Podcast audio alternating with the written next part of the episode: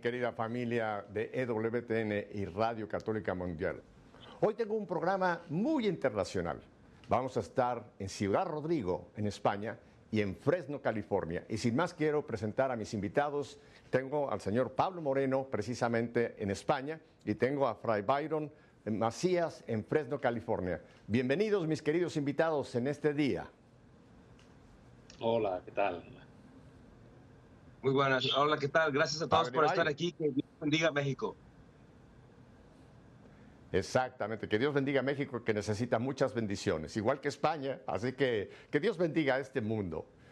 Qué bueno tenerlos nuevamente, porque al padre es la primera vez que lo tengo aquí eh, en, en, EWTN, pero a Pablo seguramente ustedes lo recordarán.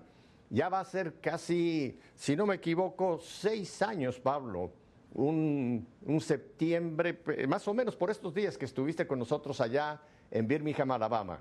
¿Cómo han pasado los años, verdad? Como dice el canto.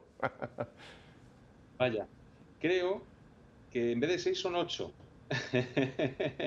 Así que algún año más metemos a ese, ah, tienes razón, fue en el 14, tienes mucha razón, acabo de checar, en el 14, imagínate, ocho años, ¿eh? En aquella ocasión ibas acompañado por uh, María Espacia. Cuéntame qué ha pasado en estos ocho años. bueno, básicamente nos hemos casado y hemos tenido familia. qué bueno, la verdad que... qué bueno. ¿Cuántos, ¿Cuántos tenéis de familia? ¿Cuántos tenéis de familia, Pablo?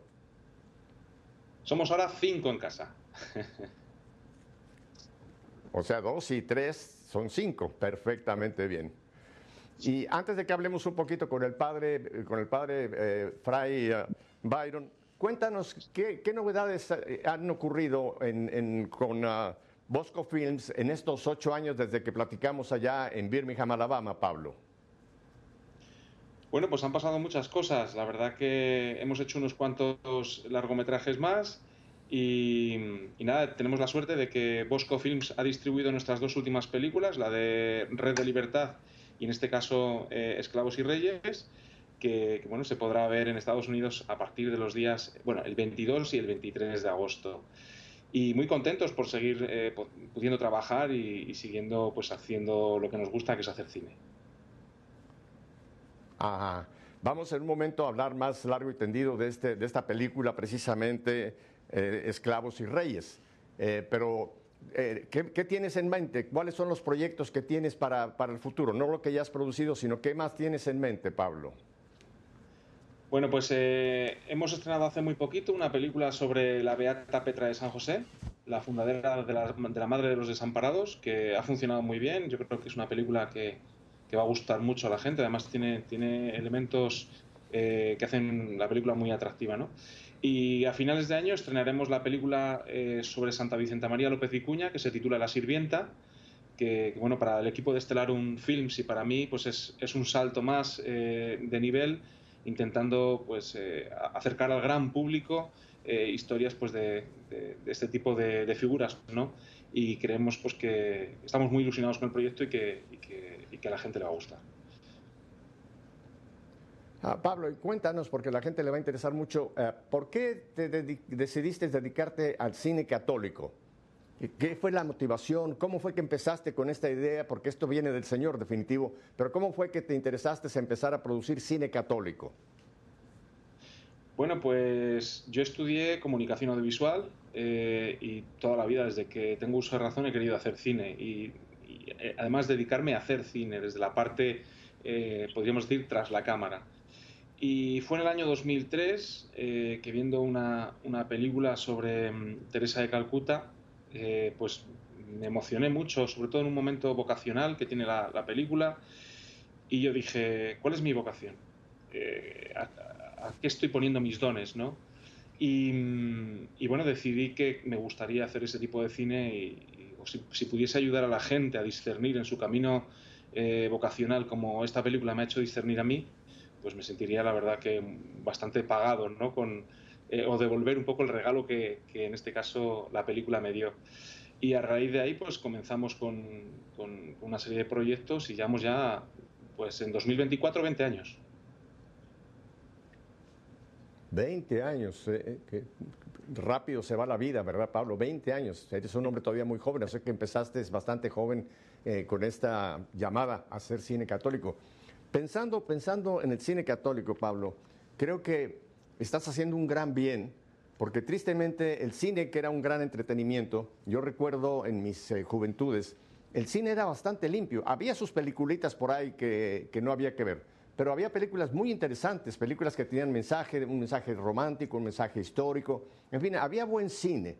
Pero el cine se ha ido, creo yo, esta es mi opinión, pero después voy a escuchar la tuya, creo que el cine se ha ido corrompiendo y hoy día es difícil encontrar una película donde no encuentres o sexo o violencia o mensajes eh, completamente que no podemos aceptar los cristianos. Y creo que es un gran acierto el cine católico para dar una, una alternativa a la gente. Y me vino a la mente este texto que quizá tú lo conoces bien, en la carta de San Pablo a los Romanos, capítulo 12, en el versículo 21. No te dejes vencer por el mal. Por el contrario, vence al mal haciendo el bien. Yo parafraseando este texto digo, vence al cine malo haciendo cine bueno. ¿Qué te parece esta, este análisis mío? ¿Tú crees que el cine realmente se ha corrompido y que hoy día necesitamos discernir muy bien qué vemos o qué no debemos ver o definitivamente ver cine como el que estás tú haciendo, Pablo? Bueno, yo creo que el cine es como, como la alimentación, ¿no? Cada uno escoge qué alimentación quiere tener. Eh, si queremos estar sanos, escogemos una alimentación balanceada eh, y con, nuestra dieta mediática debería ser igual. Es decir, todo lo que vemos en televisión o a través de las pantallas tendríamos que escoger qué es lo que pensamos que nos puede nutrir más desde el punto de vista filosófico, humano, eh, eh, bueno, religioso, etcétera, etcétera, etcétera. Entonces, nuestra propuesta, nosotros no hacemos un cine para desbancar al otro cine, nosotros hacemos un cine para que haya una alternativa. es decir, yo no le digo a la gente qué películas tiene que haber.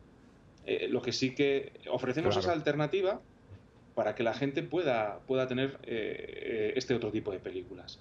Y en este caso también eh, eh, estamos en unos tiempos donde hay mucha producción cinematográfica, mucha producción audiovisual. Estamos en el momento de la historia donde más minutos de contenido se hacen al día. Es decir, el otro día escuchaba una entrevista, no sé si será cierto, pero si intentásemos ver de seguido todo lo que se produce en un solo día en el mundo, a lo mejor tardaríamos en el entorno de entre 80 y 100 años en verlo todo.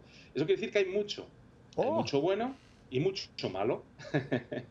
Entonces, pues bueno, nos toca, eh, pues cada uno tiene que buscar y encontrar el tipo de contenido que, se adapta más a, lo que está, a lo que el cuerpo le pide, en este caso, a lo que le pide su espíritu o a lo que le piden sus necesidades, tanto culturales, educativas o simplemente eh, eh, de entretenimiento. en, en mi juventud, Pablo, por lo menos en México, había un boletín que se distribuía en las parroquias donde la Iglesia Católica analizaba las películas que se iban a estrenar y les hacía una valoración. Las de A, B, C, les daba un valor para que la gente eh, pudiera discernir, bueno, discernir, ellos veían la película, ¿no? Y le daban una categoría para menores, para menores acompañados, para adultos o, o las X que decía para nadie, esto no se debe ver. Tristemente creo que eso ya no se da. ¿Cómo la gente puede discernir ¿Qué película ver y qué película no ver, Pablo? Bueno, pues yo creo que tiene que ver con el bien que le hace la película a uno, ¿no? Es decir, si tú después de ver una película mm, haces una reflexión crítica, eh, eh, hay que tener en cuenta que vemos películas no solo para, muchas veces, para llenarnos el espíritu o para conocer, para informarnos para hacer una reflexión mm, teológica o filosófica. A veces vemos películas simplemente por el, mero hecho de entretenernos, ¿no? Pero sí que es verdad que eh, dentro de todos los niveles, eh, yo creo que hay películas eh, interesantes que ofrecen desde el punto de vista no solo externo, es decir, que, son bonitas de ver, donde, donde los planos están bien hechos, a nivel formal, por así decirlo, es una película que nos aporta porque está hecha muy bien, porque tiene gran belleza, porque la belleza también es importante.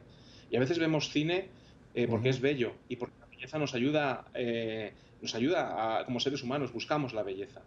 Y de ahí, pues que, yo creo que las mejores películas son las películas que, conjugan bien estos dos, estos dos elementos, es decir, belleza y por otro lado eh, ese mensaje, esa historia, ¿no? que la historia sea buena, que la historia nos haga empatizar con los personajes, que nos haga ponernos en su lugar. Yo creo que el cine es un elemento fundamental eh, hay una máxima que me gusta decir y es que el, conocimiento compromete. Y en este caso el cine es como una ventana abierta, como una, como una ventana abierta que nos lleva a otras realidades y nos ayuda a conocer a otros. Cuando nos ponemos en las botas de otros, ¿eh? pues eh, somos capaces de entender muchas de las causas que a veces en el mundo producen cierto distanciamiento o conflicto.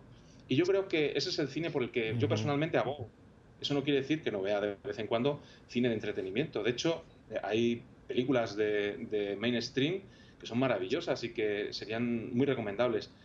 Tenía un profesor que me decía, eh, se puede extraer eh, un, eh, algo bueno incluso de las, de las películas más palomiteras, porque hay películas, por ejemplo, mm, mm, me voy a ir un poco a los, a los años 80, ¿no? pero por ejemplo, si recordamos la película de Ete, la, la, película de Steven Spielberg, tiene, tiene una iconografía cristiana muy grande y hay muchos elementos que son interesantes. Y luego se juega con ciertos arquetipos, como el del extranjero benefactor, que es un arquetipo que a mí me parece que es muy interesante, que es el, tipo o, la persona o el ser que llega a un contexto desestructurado y se convierte en un catalizador y es capaz de transformarlo todo y hacer que lo malo se transforme en algo bueno, ¿no?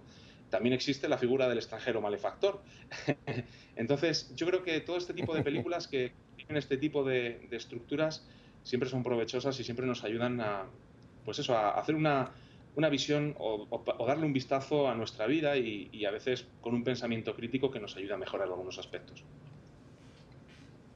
Bien, vamos a volver en un momento contigo en España, pero ahora voy a volar 10 horas en sentido hacia el oeste para llegar a Fresno, California y presentar nuevamente al padre Byron, Byron Macías. Padre Byron, Cuéntenos un poquito de usted, porque ya lo vemos que tiene usted un hábito y tiene un, emblema muy bonito en su costado. Cuéntenos un poquito del padre Byron y ahora le voy a hacer algunas preguntas. Claro que sí. Primero que nada, muchísimas gracias por la oportunidad que, que nos da. Segundo, pues bendiciones en este día tan especial para México como, como sacerdote hispano. Aunque yo soy ecuatoriano, me siento como mexicano de corazón porque Dios me ha dado la oportunidad de servir a la comunidad eh, latina, la comunidad mexicana aquí, especialmente en mi ministerio, en donde estoy aquí, en el Campus Ministry que se llama en la Universidad de Fresno State y Pacific University aquí en, Fresno, donde tenemos una mayoría de, uh, de primera generación de México-americanos que están saliendo adelante y que qué lindo que lleven el nombre hacia adelante. Entonces, pero todo esto empezó y este emblema que ustedes ven aquí en mi, en mi camisa clerical, todo esto empezó gracias al, al centro de esta película que Pablo Moreno ha creado, a San Antonio María Claret. San Antonio María Claret es quien hace 20 años cuando leí la biografía de él y ver que era un hombre de energía que lo único que quería es llevar la buena noticia a todo el mundo, a todos, para ayudarnos a salvar nuestras almas. A esa persona, cuando leí sobre él, me cambió tanto el corazón que decidí seguir a San Antonio Claret. Ahí pueden ver en su pantalla justamente él caminando. Ah, así es como yo lo recuerdo, siempre pobre y a pie, caminando por todos lados, tratando de ver cómo llevar la buena nueva a todos, usando todos los medios posibles. Y cuando hace 20 años estaba tratando de ver qué hacer con mi vida, leí la vida de él y vi que ah, algo tocó mi corazón. Es como que una llama se encendió en mí. Así que quise saber más y no solamente quise saber más, sino que quise seguirlo quise seguirlo. Y es por eso que por más de hace 15 años que soy miembro de la comunidad de los misioneros claretianos. Por eso tenemos nuestra sigla aquí que pueden ver la CMF, que son las siglas en, latín de Cordy Mary Philly, que significa hijos del Inmaculado Corazón de María. Porque para San Antonio Claret, nuestra Madre del Cielo, pues él no tomaba ninguna decisión sin consultar con la Virgen María y hable mucho. No, no, no, está muy bien. Era importante que la gente lo conozca y sepa de dónde viene esta vocación de leer una vida de un santo y esto le inspira a decir, yo quiero seguirlo, yo quiero ser también un, hombre de Dios como lo fue este, eh, Claret, el gran santo que vamos a hablar. Y padre, ¿cuál es, cuál es entonces su, su, su papel o su envolvimiento con la película de la cual vamos a hablar en un momento adelante?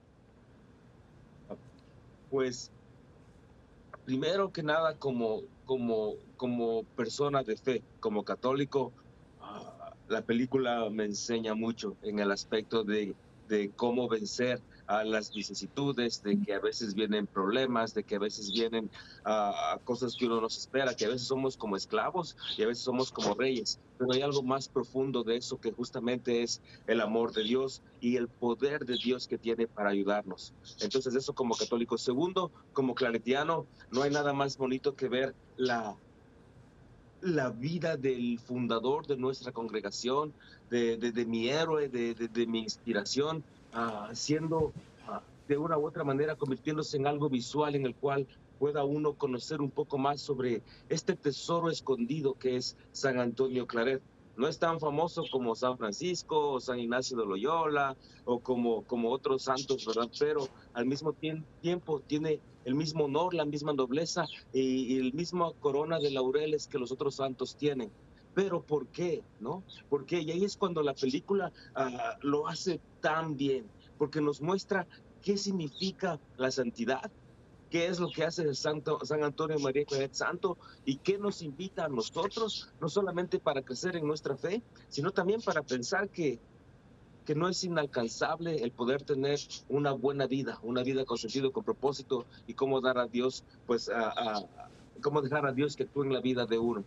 Y luego con la película como claretiano, uh, tuve el don, tengo pues el don tan grande de poder compartir con, con Pablo Moreno, conocerlo, conocer un poco más de, de, de, de su vida, de su fe, de, su camino de, crecimiento, de cómo se encontró, cómo San Antonio Claret lo encontró a él, cómo se encontraron, ¿verdad? Y, y, y luego también conversando y ayudando con Bosco Films, que es la compañía distribuidora que hace posible que venga a los Estados Unidos esta película. Entonces, uh, mi envolvimiento en esta película justamente se trata de el acompañar, de caminar juntos con Pablo y con Lucía y, y, y de rogar a la gente que nos está acompañando que se den una oportunidad para tener una relación muy profunda con este gran santo que es el patrono de los inventores, de los textileros, de las personas que están luchando contra el cáncer, de los enfermos. Entonces, uh, y tal vez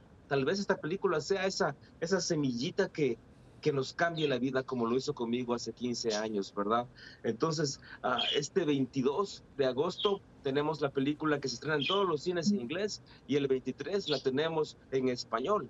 Uh, en cualquier cine, nada más si ven como han estado poniendo el, el, el enlace de esclavosyreyes.com, ahí pueden encontrar sus tickets. Eso por un lado. Por el otro lado, también rogarle a nuestra audiencia que no es fácil traer una película católica a los cines.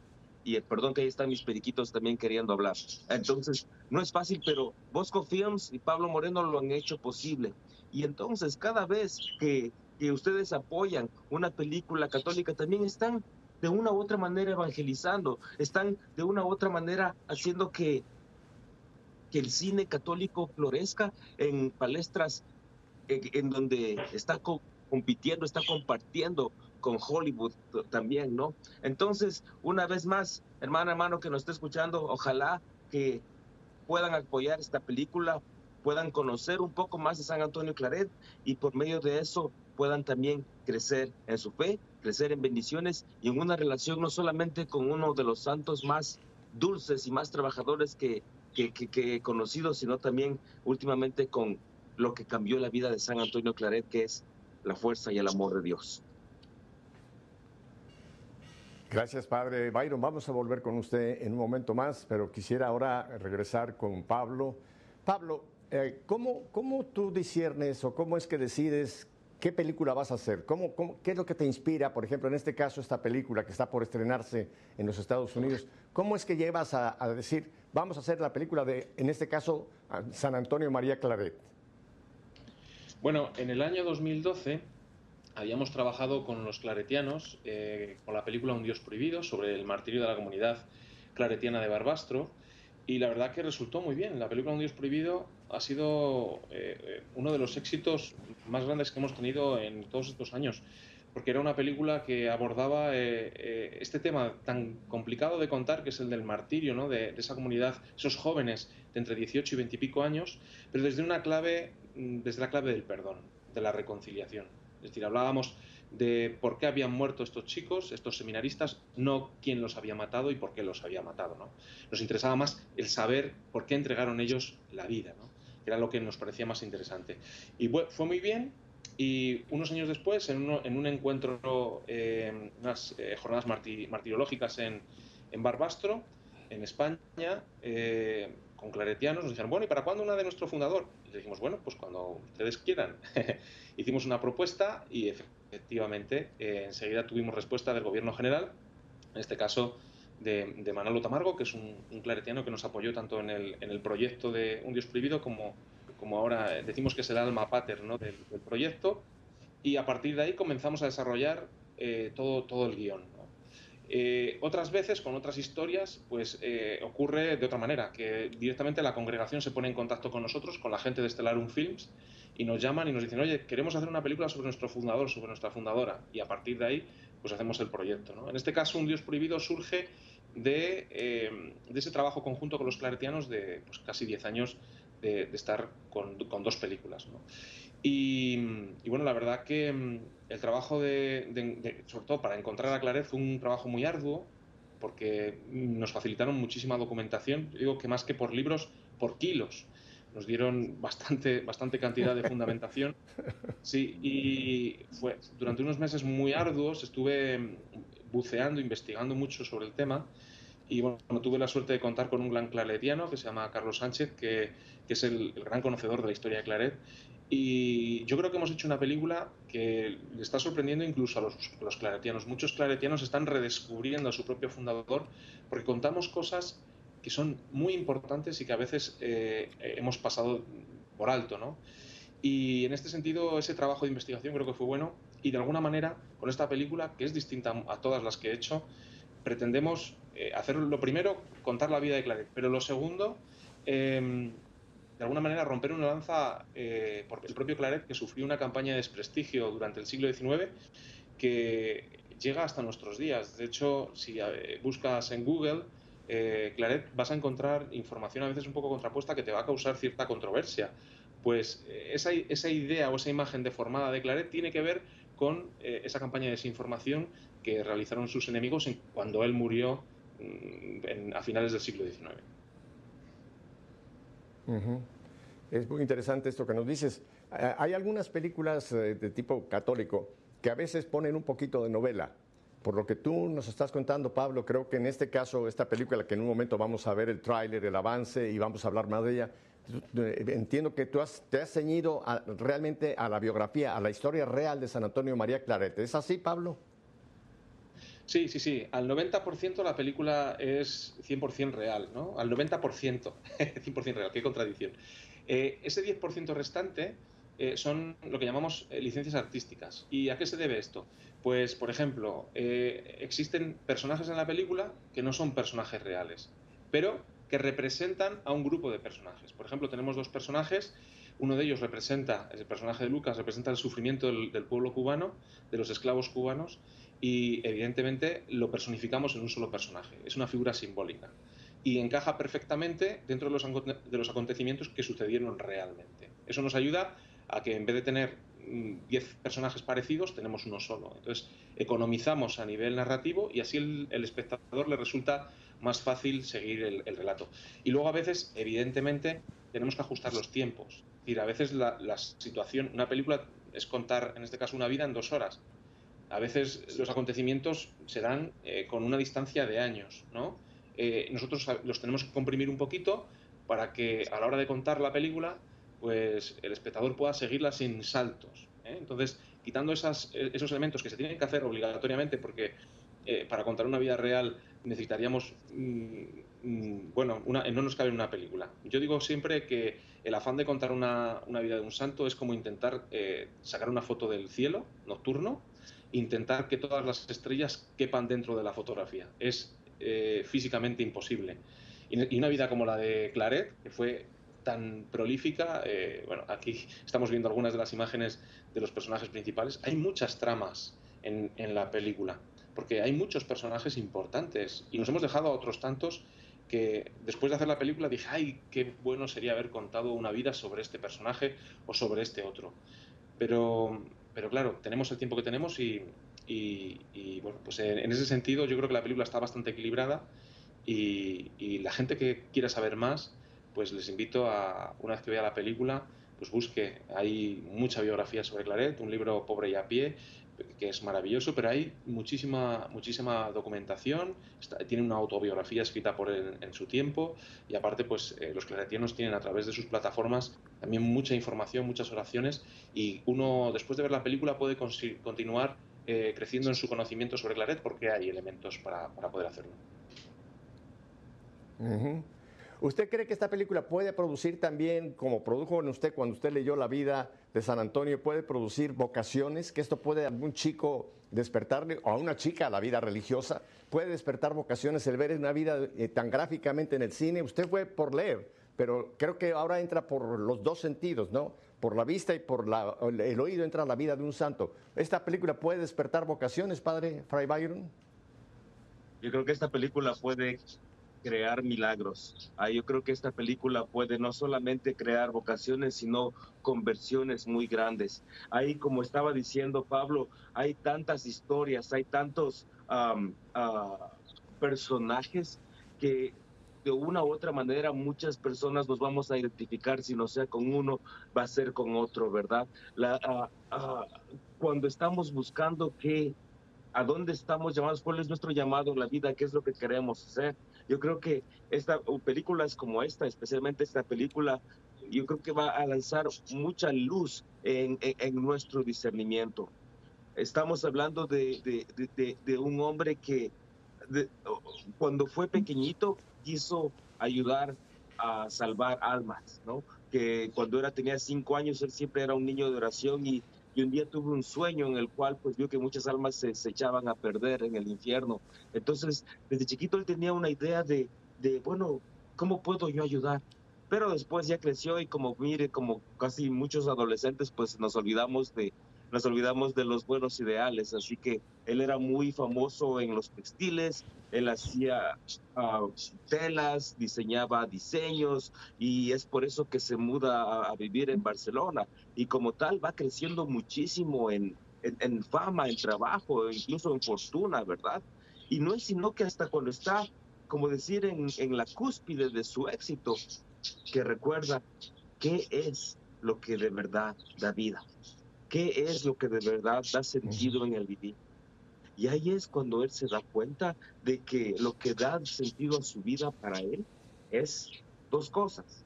Hablar de Dios por todos los medios posibles y luego recordó ese sueño que tenía cuando era niñito de, de querer ayudar a la gente a salvarse. Entonces, imagínense en ese momento, tiene todo el mundo en contra de él diciéndole, estás loco, ¿para qué quieres hacerte cura? ¿Para qué quieres hacerte, y no solamente cura, sino cura misionero? Vas a estar para acá, para allá, vas a estar en muchos problemas. Pero una vez más, San Antonio Claret hizo, y yo creo que esa es la parte vocacional que a mí me tocó mucho el corazón, es saber defender y saber entender qué es lo que de verdad a uno le hace feliz, qué es lo que de verdad a uno le da sentido en el vivir. Y trabajar por eso, porque la vocación no solamente nos viene y luego Ah, es algo que como un trencito en el cual uno se, se uno ah, se, se, sigue ahí, ¿no? Como dice Jesús, o sea, el que toma el arado, pues tiene que echarle ganas y no ver para atrás, ¿verdad? O sea, toca trabajo constante, toca entregarse, toca estudiar, toca, toca dar los pasos cada día. Lo más fácil parece entrar al seminario o entrar a la vida religiosa, pero ahí es cuando empieza de verdad uno. Ah, cuando fui yo director vocacional, les decía a los muchachos que entraban con nuestra congregación, no se trata de entrar al primer día a la congregación claretiana o al seminario o a la vida religiosa, sino que cada día demostrar la vocación, cada día renovar esa vocación para que, uh, para que sea para tener todo en perspectiva, para poder echarle ganas, para poder aprender, para poder entregarse porque si no, luego pues se convierte en algo rutinario. Entonces, claro que esta película crea vocaciones, claro que crea conversiones, porque ah, una vez más habla, últimamente habla de Dios, de lo que Dios puede hacer en la vida nuestra. Gracias, Padre Byron. Pablo, vamos a un brevísimo corte para identificación de planta y volvemos y les tengo una sorpresa que vamos a presentarles en el siguiente segmento. Quédese con nosotros, volvemos en un par de minutos.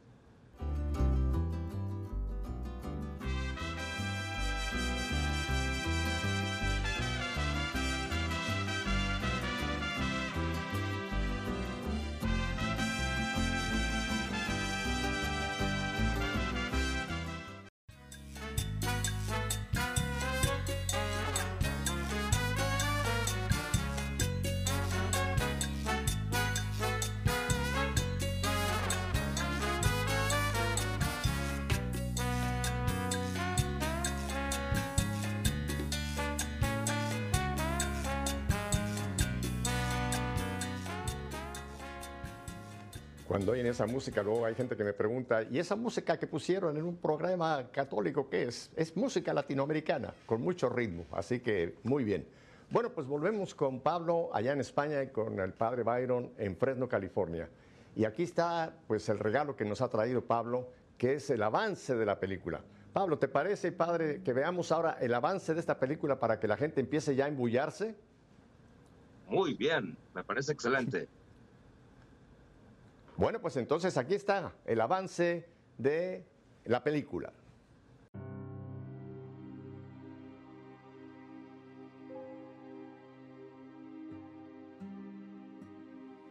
Un anónimo. Habla de Claret. ¿Ese no era un fraile de la camarilla de la corte de Isabel II? La vida de Claret y el reinado de Isabel II han sido salvajemente adulterados. Publicar esto me comprometería. Ya, lo entiendo. Soy abiertamente republicano. He publicado algunos artículos sobre alguna figura conservadora de la política. Creo que ambos bandos tienen motivos suficientes para hacernos daño. ¿Quieres que te cuente cómo continuó la historia de Claret? ¿Cómo lo has hecho? ¿Estudiando las telas de la competencia? Me gusta. ¡Solo te importan tus máquinas y tus telas! ¿Qué quieres que haga? Atesorad tesoros en el cielo, donde no hay polilla, ni carcoma que se las coma, ni ladrones que hagan boquetes y roben, porque allá donde está vuestro tesoro, está vuestro corazón. Me han propuesto como arzobispo de Santiago de Cuba. ¿Quién sabe cuántos latigazos recibió Jesucristo? 39. Pues a este dale 40. Usted es otro absurdo abolicionista que no ve más allá. ¡En pie! ¡Perro! ¡Todo el mundo a trabajar! ¿Puede distinguir las cenizas de uno o de otros? Pues así seremos todos ante Dios. Ustedes dicen que el hombre blanco no puede alternar con el hombre negro, pero no tienen ningún reparo en tomar a la mujer negra por la fuerza. ¿Acaso no son sus hijos, esos que llaman golfillos y que andan solos por la calle? ¿Por qué los han abandonado? Es un amante de negros y esclavos. Si tanto le gusta la vida del negro, quizá podamos agradarle y concederle ese anhelo. Imagínese convertir a ese arzobispo libertador en esclavo. La reina solicita su presencia en el Palacio Real a la mayor brevedad. Deseo que sea mi confesor. Yo, yo no estoy hecho para ser confesor de una reina. Entonces, no me queda otra opción. Piense lo que quiera. Su Majestad tiene que acabar con esta situación. No puedo. Estoy enamorada.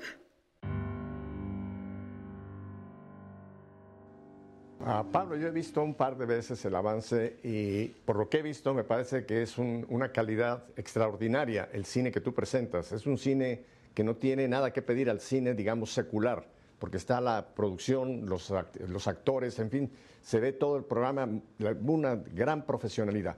Cuéntanos, esta película, eh, vemos que San Antonio María Claret estuvo en Canarias, después estuvo como arzobispo de Cuba. ¿Dónde fue que se filmó la película, Pablo? Pues nos hubiese gustado haber podido filmar en Canarias y en Cuba, pero eh, teníamos pocos medios y se ha rodado todo en Salamanca, en, el, eh, en Castilla y León, en España. Que ni tenemos mar, ni tenemos playa, pero eh, ahí es donde está el milagro, ¿no? Un amigo decía, dice, el cine es el arte de contar verdades con pequeñas mentirijillas mentiras piadosas, ¿no? Y en este caso, pues tenemos una tierra que es la, la- la- la- tierra de Ciudad Rodrigo, al sureste de Salamanca, y todo el entorno que es maravillosa. Y bueno, hemos rodado algunas cosas en el vecino Portugal, porque tenemos, eh, tenemos espíritu rayano, vivimos eh, al ladito de la frontera con, con Portugal, y algunas escenas han rodado allí. Hemos rodado un poquito en, en la ciudad de Burgos, otro poquito en el mar del norte de España, en, en- en la costa de Santander, y luego eh, algunos lugares que evidentemente los palacios hay que rodarlos en Madrid y nos hemos tenido que desplazar para rodar allí en algún palacio la vida de la reina. Ajá. Y, y cuéntanos alguna, al- algunas de las anécdotas que ocurren cuando se está filmando una película. Sé que de repente pasan, como nos pasa en televisión, que se va el audio, que no, que no escuchamos bien. Eh, cuéntanos lo que, lo que no se ve, lo que pasa atrás de cámara, que a la gente le, le va a hacer mucha ilusión saber lo que pasa atrás de bambalinas. Bueno, pues eh, la verdad que lo hemos pasado muy bien con la película Claret, sobre todo porque ha sido una película de carretera, por así decirlo, una road movie. Eh, hemos, hemos ido a muchos lugares distintos con los actores, cada día era eh, dormir en un sitio distinto y, y, la verdad que ha sido muy bonito, conociendo lugares, paisajes distintos, con un equipo además muy bueno. Y, humanamente mi equipo no soy nadie sin ellos, entonces les debo gran parte, o si no es casi todo de, lo que soy, ¿no? Y, bueno, nos han pasado muchas cosas. Hay momentos muy divertidos en la película que no salen, evidentemente, eh, eh, haciendo la película, que no salen en la película. Eh, yo recuerdo un día en una, escena que estábamos en, una montaña y el actor que interpreta a Claret, Antonio Reyes, se quedó bloqueado con la palabra diócesis y no le salía. Y cada escena decía una cosa distinta. 16, diócesis y y ya no podíamos. Estábamos, estábamos llorando de la risa eh, porque eh, la verdad que lo pasamos muy bien. Cada vez que le vemos le recordamos la, frase al pobre, que es un actor y una persona maravillosa. Em, y luego otra escena, otra anécdota muy, muy bonita es que eh, en la película contamos con, con, un obispo, que es actor, que es don Antonio Gómez Cantero, que es obispo de Almería, ahora en España, que ha sido amigo nuestro, es amigo nuestro desde hace muchos años, y ha salido en muchas de nuestras películas y interpreta a un personaje, a, un, a uno de los sacerdotes primeros eh, eh, que, pusieron en marcha la congregación con Claret. Y era muy divertido porque cuando los actores llegaron, ellos no sabían que quien estaba al lado suyo era, era un obispo. Le decían, bueno, ¿y tú en qué, a qué te dedicas? ¿En qué películas has salido? ¿En qué series has salido? Y él dijo, eh, soy obispo. Y decía todo, venga, venga ya, ¿cómo vas a ser obispo? Sí, sí, es que soy obispo, de verdad, de profesión, soy sacerdote, eh, me, nombraron obispo hace unos años y soy obispo. Y fue muy divertido porque luego todos los actores no se creían y, todo el rato pues le perseguían para, para, preguntarle cosas. Y hay un momento en el que a Claret le vienen a dar la noticia, ¿no? Que eh, ha sido nombrado como arzobispo de Santiago Cuba. Y, Claret dice, voy a renunciar. Y los de su congregación le dicen, no creo que pueda hacerlo. Y entonces Antonio decía, no, no se puede. Se le cae una lágrima y dice, no, no puedes, no puedes. ya ha pasado por esto de verdad y, no se puede. Así que bueno, realmente hemos vivido, hemos tenido la suerte de vivir bonitas anécdotas y creo que eso se refleja. A mí me gusta decir que las películas tienen que tener cuerpo y alma. El cuerpo es lo que se ve, que sean técnicamente eh, y que tengan el mismo aspecto que cualquier película que te vayas a encontrar en la televisión o en el cine. Pero el alma es lo que está detrás, ¿no? Y yo creo que el que el trato sea humanamente sostenible, el que se hagan las cosas desde el cariño, desde la acogida, porque el equipo es muy variado. En el equipo no somos todos católicos, cada uno viene de su padre y de su madre, cada uno tiene sus creencias y cada uno tiene sus ideas. Pero lo bonito es que todos al final eh, remamos en la misma dirección y hacemos que los proyectos surjan eh, por esa ilusión y ese, cariño que la gente pone. Y a mí me parece que, que es algo tan importante como, como, que la película formalmente sea muy preciosa. Este último punto que comentas es interesante, Pablo. Eh, en EWTN, eh, una gran parte de las personas que trabajan en oficina, en técnicos, camarógrafos, etcétera, no son católicos. De hecho, creo que la presencia católica en EWTN son la minoría la mayoría son evangélicos, pero han podido trabajar en equipo porque están trabajando para una causa que es Cristo Jesús. Así que EWTN es un ejemplo de un buen ecumenismo, que respetamos nuestras diferencias, pero podemos unirnos para hacer un trabajo en común que es llevar adelante la palabra y el reino de Dios. Me parece muy, muy similar a lo que tú acabas de compartir, Pablo. Sí, yo creo que es el camino, creo que es el camino que hay que seguir y, además, eh, si queremos construir civilización, tenemos que, hacer cosas que sumen, no que resten. Entonces yo creo que la, inclusión, el ecumenismo, eh, el poner, el conocer al otro y el poner eh, las ideas en común y sobre todo trabajar en, causas que nos superan, eh, eso, eso hace que los proyectos salgan adelante y que convirtamos nuestras causas en grandes causas. Ah, padre Byron, volviendo a Fresno, California. ¿No cree usted que esta película puede ser para los padres, para los abuelos, para los tíos, una gran oportunidad de embullar a los jóvenes y llevarlos al cine? ¿Qué les diría usted a los abuelos, tíos, padres para aprovechar que viene este estreno aquí en Estados Unidos? ¿Cómo motivar para llevar a la juventud a que vean esta película, padre? Ah, pues díganles, la primera cosa que les diga es que les diga si es que no van a la película, les van a sacar del testamento. no, mentira. Ay, segundo es que no. Luego, segundo, también a mí no puedo decir la palabra diócesis a veces.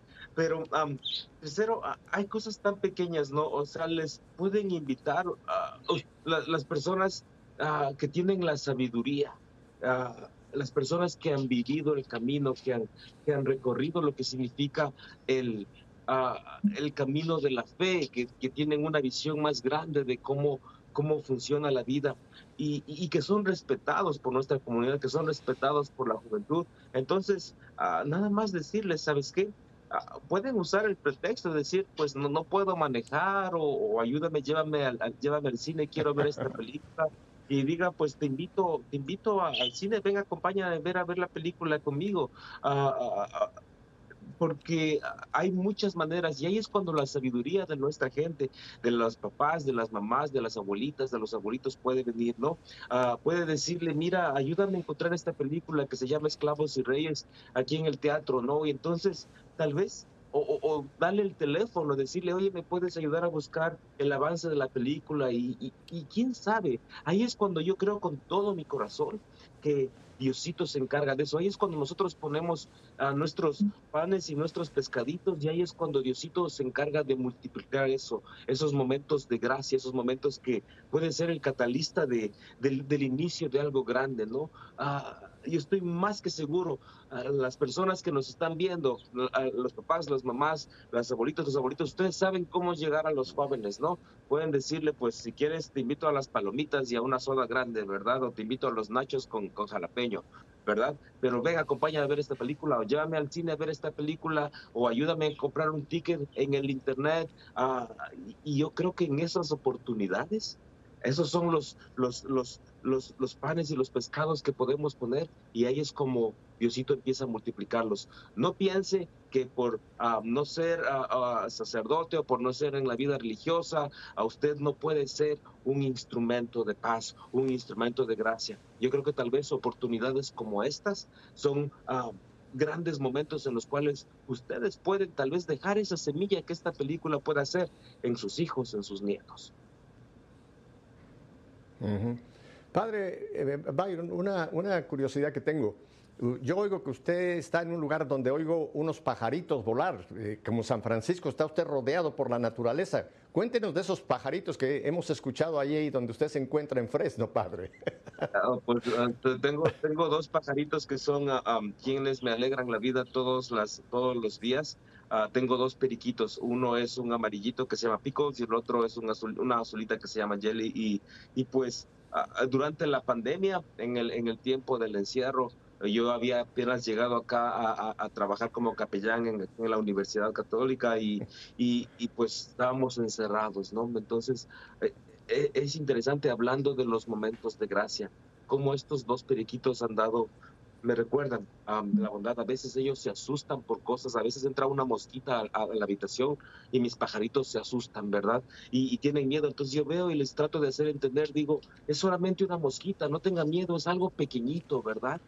Entonces me hace pensar mucho en Dios. Digo, tal vez a veces cuando viene un problema, cuando viene un dolor en mi vida, yo también me asusto y, y, como que tal vez Diosito me está diciendo, es solamente una mosquita, ánimo, yo estoy contigo, yo te voy a cuidar, ¿verdad? Entonces ellos me enseñan mucho de Dios, me enseñan mucho de paz y también son malcriados cuando quieren hablar, cuando no deben. como hoy. Oiga, pero hoy por ahí también a un perrito. Tenga cuidado que el perrito no se vaya a almorzar alguno de los periquitos, ¿eh? Sí, gracias a Dios es el milagro de San Francisco que, que se llevan bien. Los tres les encanta tomar siestas juntos, les encanta, no, no, no se hacen daño, gracias a Dios. Pero sí, el, el, otro es el perrito. Aquí vive otro misionero claretiano, padre Paul, y él tiene un perrito, es un bolser con bulldog, y entonces está más grande que yo, pero gracias a Dios, así igual de grande como está él, tiene también igual de grande el corazón. Qué bueno. Ah, Pablo, ahora eh, dinos, este, este, estreno que está ya eh, aquí en Estados Unidos, ¿en dónde se va a estrenar? ¿En qué ciudades? ¿En qué cadena? ¿Cómo la gente puede saber dónde puede ver esta película ahora que se estrena aquí en Estados Unidos? Bueno, pues van a tener solo dos días. Esto es como el jueves santo, que solo es una vez al año, pues eh, en este caso vamos a estar igual. Eh, van a ser el día 22 y 23 de agosto. Eh, estrenamos en más de mil cines, que es algo increíble. Mm, estamos muy emocionados por ello, a través de la, empresa Faton Events, em, junto con Bosco Films. Y el que quiera ir a ver la película el día 22 en inglés y el día 23 en español. Y pueden comprar sus entradas en la página web esclavosyreyes.com o eh, eh, y allí van a tener eh, directamente la pasarela para poder llegar a la, a la, plataforma y pueden escoger metiendo su zip code o el, el, código postal, van a poder encontrar los cines que les caen más cerca de casa a los que pueden acudir. Y aquí sí que les pido, si, si ustedes quieren ver la película es el momento, porque a lo mejor después no la vamos a poder ver. Y les digo una cosa, con cada entrada ustedes están potenciando y ayudando a esta industria de cine católico que, recién nace, ¿no? Y para nosotros es importante porque si tenemos el respaldo del público, porque hay una cosa que está clara y es que el público es soberano. Y nosotros vamos a poder seguir haciendo la siguiente película y vamos a poder seguir eh, haciendo este tipo de cine.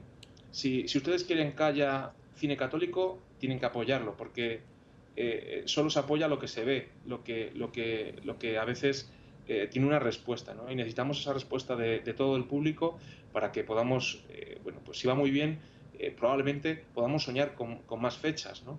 Y, evidentemente nos dará oxígeno para poder continuar con esta, con esta aventura que es maravillosa. Eh, cuando hablas tú de estos, eh, mil, estos mil cines que, se van, a, que va a ser, van a ser los que van a presentar la película, ¿en, qué ciudades? ¿Prácticamente en las grandes eh, capitales o, más en el oeste, en el este? ¿Cómo, ¿Cómo la gente puede saber si en mi estado va a estar la película y en dónde? Creo que estamos en casi todos los estados. Entonces, y prácticamente en todas las capitales. como digo, son mil cines eh, ya solo en la zona de, Miami creo que había en torno a 70. Entonces, eh, Miami, zona Florida. Entonces, son muchos cines. Yo creo que, la gente va a poder distribuirse bien y creo que mm, todo el mundo va a tener siempre un cine cerca. Y evidentemente es una película que se rodó en español, pero que hemos doblado al inglés porque entendemos que hay mucho público eh, que habla inglés que, que le cuesta eh, quizá más eh, poder leer eh, subtítulos y ver la película. Entonces, para poder facilitar la accesibilidad, para que todo el mundo pueda ver la película, está el día 22 en inglés y el día 23 en castellano, en español.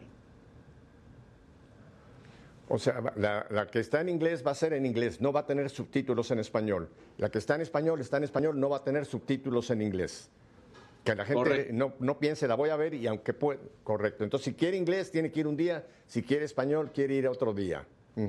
Eso Vuélvenos a decir, aunque lo estamos poniendo en pantalla, pero para toda la gente de radio, Pablo, ¿dónde la gente puede ya empezar a comprar sus boletos? Bueno, pues entrando en la página web de www.esclavosyreyes.com, ahí se puede comprar eh, eh, los boletos sin ningún problema. Y luego para el público eh, de habla inglesa, www.slaveandkingsthemovie.com ahí podríamos acceder también a, los cines y las sesiones en inglés. Ah, padre, padre Byron, nos quedan ya unos poquitos minutos. Yo quisiera volver con usted para un tema que usted tocó y que me gustaría profundizar. Y es que al final de cuentas lo que, lo que está atrás de la película es el Espíritu Santo. O sea que Dios puede usar una película para tocar un alma, ya sea para alguien que eh, ha sido injusto, como en el caso que vamos a ver con los negros. En fin, cada película tiene algo que a cada uno de nosotros nos puede hablar casi como si estuviéramos leyendo la palabra de Dios, que es viva y eficaz, ¿verdad, Padre Byron? Así es, y, justamente durante la película hay, muchos elementos de, la fe que uno puede aprender y, profundizar. Ah, la, primera cosa es que ah, van a encontrar partes en la película en las cuales San Antonio Claret está predicando, a su, van a entender un poco más de su relación con la Virgencita María, nuestra Madre del Cielo, van a entender un poco más de lo que significa sufrir, de lo que significa tratar de encontrar sentido cuando tenemos problemas, cuando tenemos enemigos, cuando tratamos de pelear las buenas peleas. Y al parecer pareciera que todo se va a derrumbar. Y ahí es cuando viene el poder de Dios y nos salva. Entonces, ah, es una película en la cual yo creo que es una película que últimamente se trata de, de, usted y de nosotros, de, todos nosotros, de lo que significa ser un ser humano creyente en Dios y cómo entre las buenas y en las malas la acción salvadora de Dios viene siempre a, encontrarnos. Yo creo que es, es un microcosmo de, de la dinámica de, de lo que significa el amor de Dios, ese Diosito que, que quiere estar con nosotros, que envió a su Hijo porque nos encontró dignos de, de, ser salvados, de ser acompañados. Y tengo ahí una, un brillo del sol, perdón, aquí está saliendo el sol en Fresno y miren, me está, me está cambiando, no es que, no es que me estoy descoloriendo todavía, pero um, es, um, es, es un momento de, es una película sobre las personas que lo van a ver, porque nos vamos a identificar de muchas maneras. Yo puedo decirles, como, como hispano en los Estados Unidos, cuántas veces me siento como esclavo, ¿no? Yo les puedo decir cuántos momentos a veces me frustro con, con mis pecados, con mis limitaciones, cuántos momentos encuentro puertas que se me cierran, o incluso como uh, como misionero, a veces me mandan a hacer cosas, ¿verdad? Que digo, ay, no estoy seguro si las podré hacer, ¿verdad? Pero en todo esto puedo ver que hay algo más grande, hay algo más grande que el pecado, que hay algo más grande que el miedo, que hay algo más grande que el odio y los enemigos. Y es, es Dios, es Dios. Entonces, ¿cuántos de nosotros ah, no hemos pasado o estamos pasando por esto? Así que una vez más, vayan a ver un audiovisual de cómo es la gracia de Dios. Este 22 y 23, el 22 en inglés y 23 de agosto en español, en esclavosyreyes.com y ayúdennos, ayúdennos a comprar un ticket porque una vez más ustedes están haciendo posible que esa gracia de Dios sea conocida más allá. Y aquí trabajando con los estudiantes de la universidad siempre es una alegría porque siempre vienen con muchas preguntas, ¿no? Y el otro día me preguntaron, padre, ¿qué significan sacramentos y sacramentales, verdad? Y entonces digo, bueno, pues los sacramentos son siete instituidos por Cristo que nos dan una gracia, ¿verdad? O como decimos aquí, que nos estamos memorizando, signos visibles de, ah, del poder invisible que nos dan gracia, que nos protegen. Pero también la iglesia enseña que tenemos los sacramentales y los sacramentales son esas esas pequeñas, esos pequeños momentitos o esos pequeños detalles que también nos hablan de Dios, que también nos, nos, nos llevan a la gracia de Dios. Es por eso que tenemos pues las velas, el incienso, que tenemos las estampitas, las, las, las oraciones pequeñitas a los santos, ¿verdad? Y también yo creo que ahí entran estas películas todo lo que nos acerca a Dios, todo lo que nos acerca a la gracia de Dios es un sacramental. Y entonces ah, esta película puede también ser un sacramental que, que nos lleve, que una vez más nos ponga el camino, nos dirija hacia el amor de Dios. Besen ese gusto y acompáñenos. Ah, padre Byron, qué bueno que aclaró lo de esa lucecita que estaba sobre su cara cuando está amaneciendo allá en Fresno. Empecé yo a pensar que se estaba usted transfigurando, pero no, era una pequeña luz que le estaba llegando sobre su rostro. Me queda un minuto, así quisiera yo volver con Pablo. Pablo, ¿cuál sería en estos 30 segundos tu último mensaje antes de que nos despidamos? Bueno, yo creo que es una película maravillosa que va a encantar a la gente. He de decir que no es documental, que es una historia de ficción que siempre pues ayuda mucho más a, que la gente pueda, pueda ponerse en el lugar del personaje.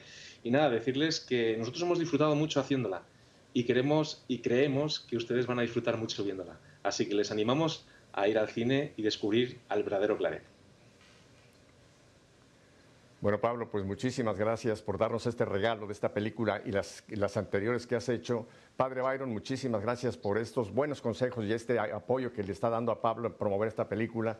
Y a ustedes, mi querida familia, ya saben la despedida de cada programa. Si Dios nos concede una semana más de vida, volveremos la próxima semana para que nuestra fe siga siendo una fe en vivo. Y vamos todos a ver esta película. No tenemos pretexto. Hasta la próxima semana.